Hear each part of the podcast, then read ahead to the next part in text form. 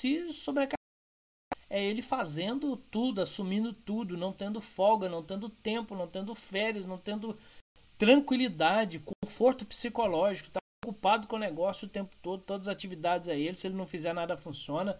Aí alimenta aquela crença do olho do, bo, do olho do dono é que engorda o boi.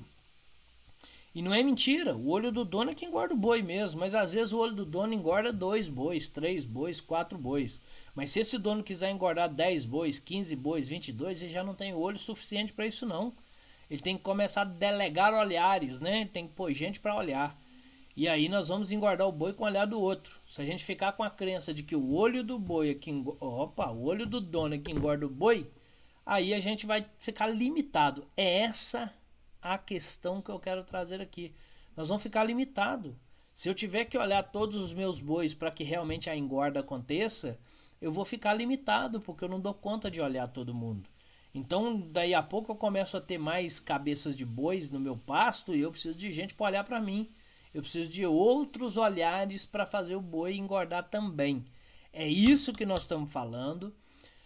Guardando aqui as ressalvas sobre a metáfora feita, mas eu estou falando de um negócio que vai crescer a um ponto em que o dono não vai mais dar conta de olhar tudo. Ele vai olhar, mas ele vai olhar para quem olha para ele.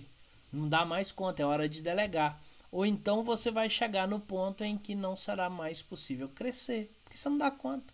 Você ficou limitado ao seu tempo, ficou limitado à sua saúde física, ficou limitada à quantidade de atividades que você consegue realizar no dia.